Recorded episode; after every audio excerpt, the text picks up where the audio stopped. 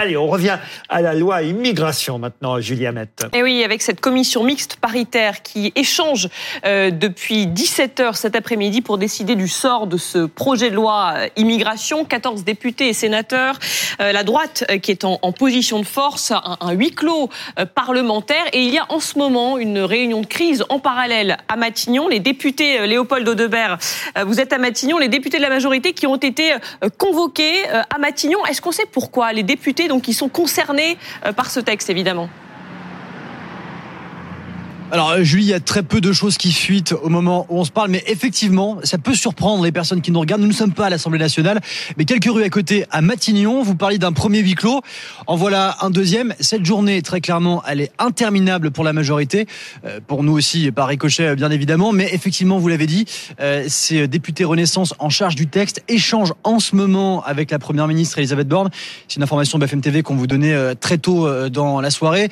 Pourquoi? Ben Sûrement pour faire avancer euh, peut-être des points, des chops, euh, savoir comment euh, se passe cette commission mixte paritaire, comment elle se passe, comment elle aurait pu se passer, parce qu'effectivement, vous l'avez dit, début initialement prévu à 17h, ça a duré deux minutes avant une première suspension de séance.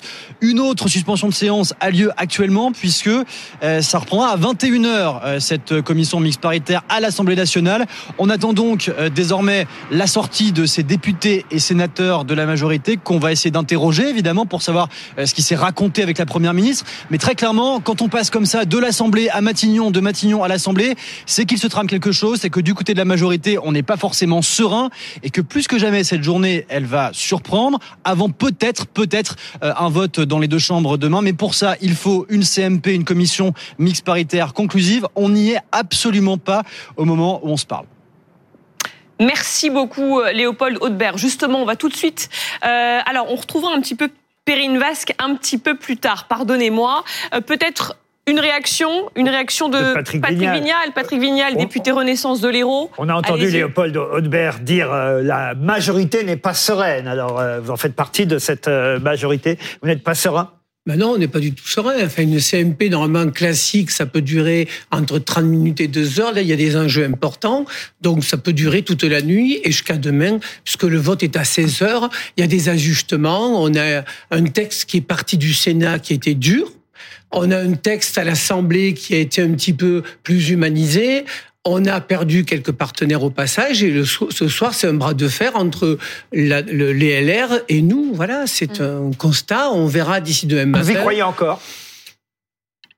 C'est compliqué en ce moment de croire à la politique, Monsieur Ruquier. Mais très sincèrement, Fait ce qui me gêne, moi, c'est qu'on avait un texte qui était sur deux jambes, fermeté, humanité. Et je me désole, moi qui suis un homme de gauche, que la NUPES ne soit pas venue avec nous. Pour avoir une majorité de ce texte, il fallait 289 votants. Nous sommes 251. Le groupe Lyot était 21. Seulement un tiers du PS et des écolos, et on aurait pu avoir un vrai débat. Est-ce qu'il fallait peut-être avoir un texte d'abord de fermeté et plus tard un texte d'humanité? Pourquoi pas? Mais là, aujourd'hui, nous sommes avec nos cousins, nos amis, euh, LR et qui aujourd'hui font monter les enchères. Jusqu'à quel niveau Renaissance peut aller dans les enchères? Voilà, ça s'appelle de la négociation. On parle beaucoup d'emprise en ce moment. Euh, le gouvernement est sous l'emprise du Rassemblement national.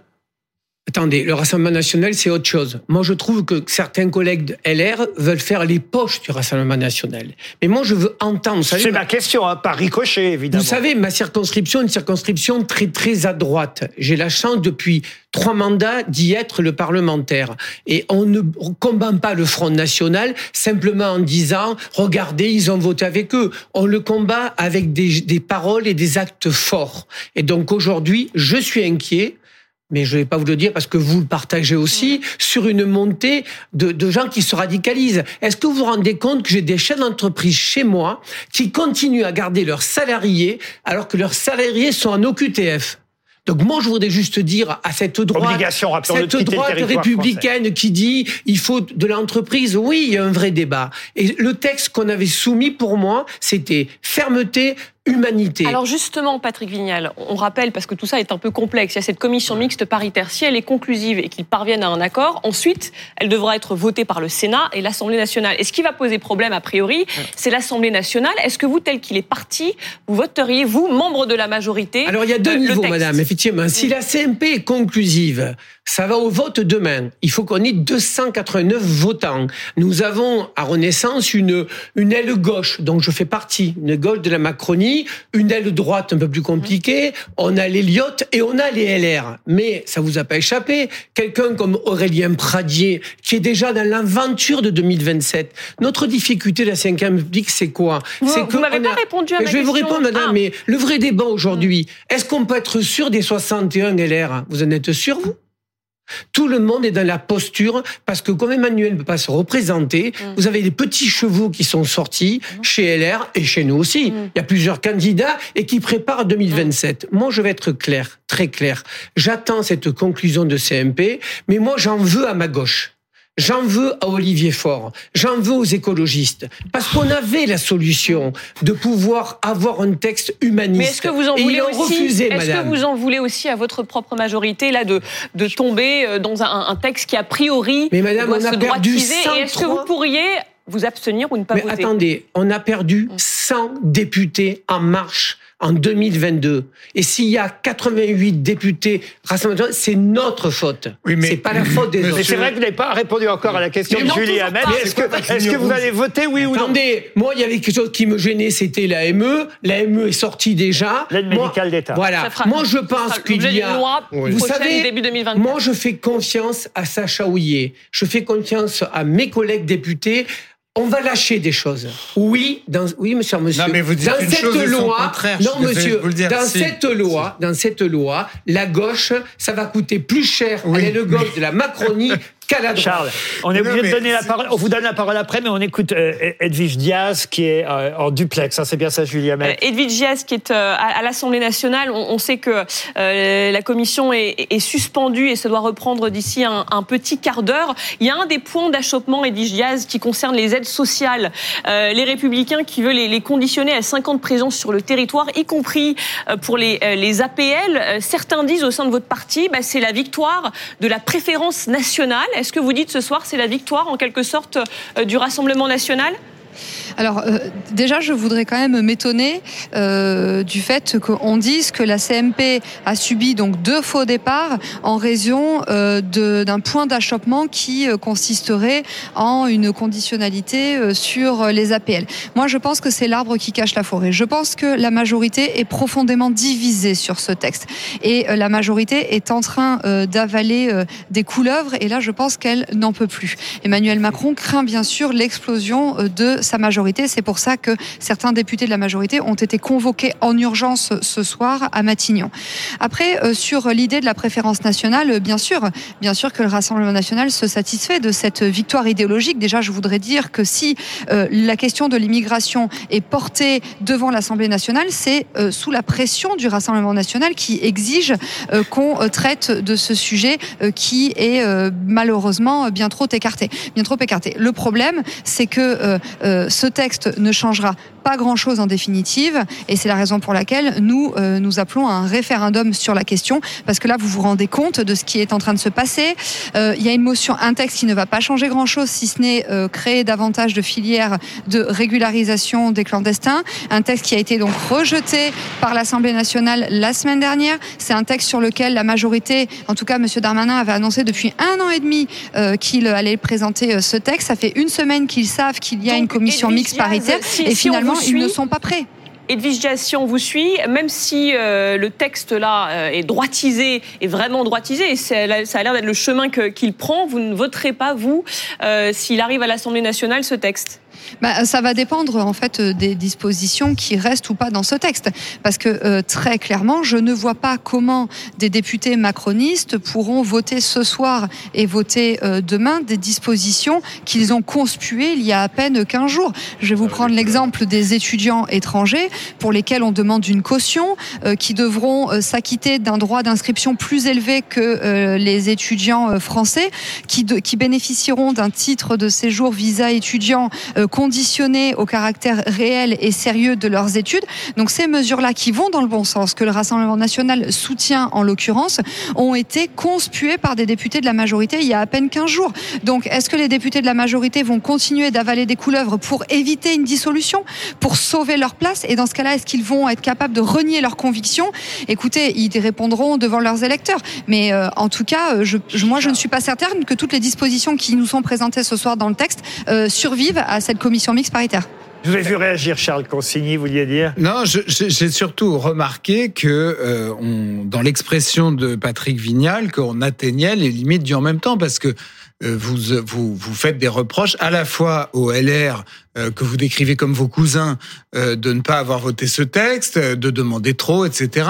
Vous reprochez en même temps à l'aile gauche de la Macronie de ne pas avoir voté non plus le texte. Donc vous prétendez euh, pouvoir faire un texte qui satisferait à la fois la NUP et euh, LR, et donc ça veut dire que votre texte, bah, c'est une espèce de, euh, excusez-moi, de non-choix au minimum, voire de, de, de, néant en réalité, voire de, de, des petites mesures que j'ai regardées hein, dans le détail. Et j'ai vu l'évolution entre la proposition initiale, la version du Sénat, la version qui finalement était sortie de, de la commission des lois de l'Assemblée. Il restait pas grand-chose, et donc malheureusement, on arrive sur ce sujet qui est un sujet clivant, celui de l'immigration, on arrive aux limites de cette doctrine où bah il y a des gens qui sont contre l'immigration, qui veulent réduire l'immigration et la décourager, ça c'est euh, la droite, les républicains, et il y a des gens qui au contraire veulent régulariser en masse et euh, ne sont pas contre l'immigration, c'est plutôt euh, la gauche, la NUP, etc. Et donc, si vous faites un truc entre les deux, bah vous faites ni l'un ni l'autre, et donc forcément. Bah, pourquoi On peut très bien ne pas avoir envie de régulariser en masse et d'accueillir euh, au minimum euh, ceux qui en ont besoin ou de régulariser ceux qui travaillent.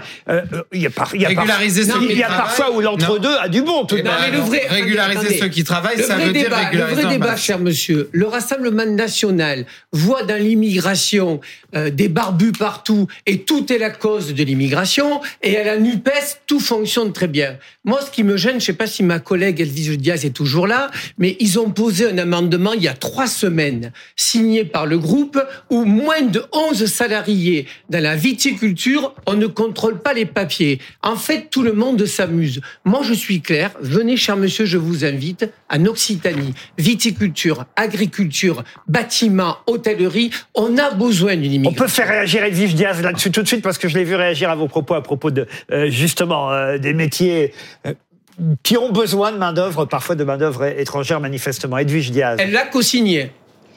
Oui, alors j'ai pas tout entendu, mais juste dire, il me semble avoir euh, perçu euh, la mauvaise foi euh, de Monsieur Vignal, qui se contente de reprendre les arguments fallacieux de Monsieur Darmanin. Mais très sincèrement, quel Français peut croire que le Rassemblement national va favoriser une mesure qui permettra la, la, création d'une nouvelle filière d'immigration?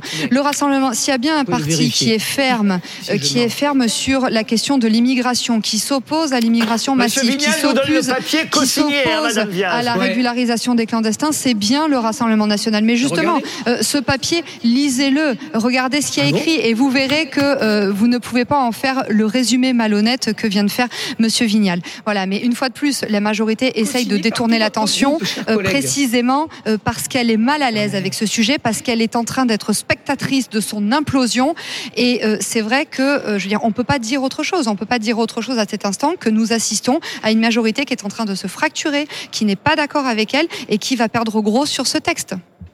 En même temps, pour l'opposition, c'est vrai aussi. Pardon de vous rappeler, vous avez dit le texte a été rejeté par l'Assemblée nationale, mais pardon de vous rappeler qu'il n'a pas été euh, rejeté pour les mêmes raisons par vous et par la NUPES.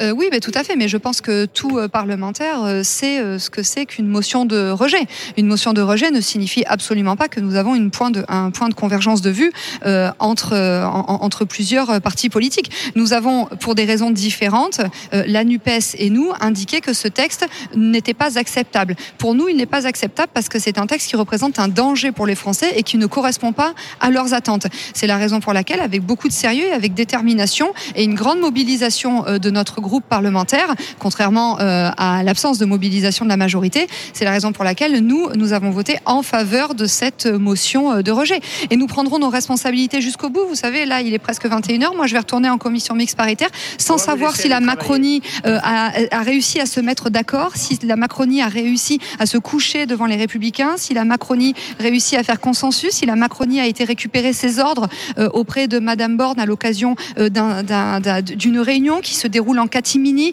en urgence. Enfin, franchement, c'est pas sérieux. La Macronie est en train de prendre en otage un sujet particulièrement important. Elle le prend en otage pour des considérations politico-personnelles. Et franchement, ça n'est pas sérieux, ça ne les honore pas.